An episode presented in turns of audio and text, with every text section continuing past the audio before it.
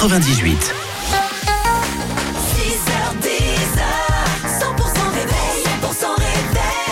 Merci d'avoir choisi le 100% réveil pour démarrer ce mardi 20 février. Dans un instant, Frankie Goes to Hollywood. Il est 9h.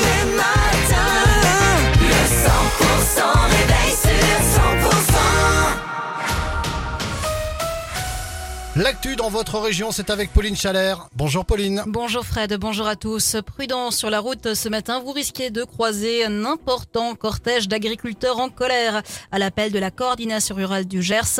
Les agriculteurs se sont rassemblés ce matin au niveau de l'usine Danone de Villecontal-sur-Arros dans le Gers. Les agriculteurs qui sont mécontents alors que l'usine est passée à la production de lait végétal. Le convoi s'était lancé direction Rabastins de Bigorre pour euh, passer ensuite par Tarbes, au niveau de la zone commerciale d'Ibos, avant de prendre la direction du Béarn. Un passage par Soumoulou avant de rejoindre la ville de Pau, où des actions seront mises en place. Le point avec Lionel Candelon, le responsable de la coordination rurale du Gers. Pour Tarbes, euh, écoutez, on, va voir euh, aujourd'hui comment ça se passe, mais no normalement, oui, euh, il y aura une halte à Tarbes pour, euh, pour montrer qu'on est là aussi. Et, euh, et, après sur Pau, euh, là ça va, ça va monter vraiment d'un cran parce que on, va rejoindre tous, nos amis là-bas en tracteur et, c'est là où, où le final va se faire. Et les agriculteurs qui maintiennent la pression à quelques jours de l'ouverture du salon de l'agriculture, alors qu'Emmanuel Macron, lui, doit recevoir ce mardi les syndicats agricoles FNSEA et jeunes agriculteurs. Deux personnes ont été sérieusement blessées dans un accident de la circulation dans les Hautes-Pyrénées. Deux véhicules se sont percutés hier soir à hauteur de Bordère sur les chaises et malgré la violence du choc, l'état des victimes ne suscite pas trop d'inquiétude.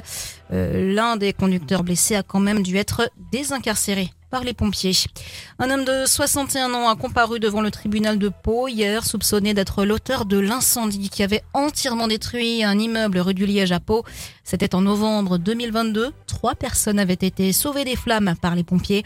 Le bâtiment abritait huit habitants et un bar qui a fermé depuis le sinistre, mais le dossier a été renvoyé hier par la justice à une date ultérieure. Les effectifs de gendarmerie renforcés à Oloron après les coups de feu tirés en plein centre-ville le 2 février dernier. Deux personnes avaient été blessées. Les opérations de contrôle ont aussi été revues à la hausse. Pour rappel, un jeune homme de 19 ans est mis en examen dans cette affaire. Il a été placé en détention provisoire. Vous êtes sur 100%, la suite de l'info avec Pauline Chalère. Avec cette nouvelle attaque sur un troupeau amputé au loup en Béarn, des brebis ont été tuées dans la nuit de dimanche à lundi dans un élevage à Arthès d'Asson. Début du mois, deux autres brebis avaient déjà été tuées à Haut-de-Bosse d'Arros dans une attaque également imputée au Grand Canidé. La fontaine des Quatre Vallées à Tarbes, bientôt rénovée. La fontaine est à l'arrêt depuis la fin de 2021 pour éviter sa dégradation. Un chantier de rénovation sera lancé à la fin de l'année 2024 et durant environ 3 ou 4 mois. Et puis cette triste nouvelle au parc animalier des Pyrénées. Les responsables du parc basé à Esacoste ont annoncé le décès d'un de ses pensionnaires, Yura, lynx âgée de 18 ans qui faisait la joie des visiteurs. Les responsables du parc animalier ont proposé à ses fans de rendre un hommage à Yura sur la page Facebook Le Parc animalier des Pyrénées. Et dans le reste de l'actualité, Pauline Les représentants des agriculteurs, des industriels agroalimentaires et de la grande distribution s'est réunis ce mardi autour de quatre ministres dans un comité de suivi des négociations commerciales qui s'annonce tendu à quatre jours du salon de l'agriculture. La situation humanitaire reste catastrophique ce mardi dans la bande de Gaza. Auprès d'un million et demi de déplacés palestiniens s'entassent dans la ville de Rafah, menacés d'assaut par Israël.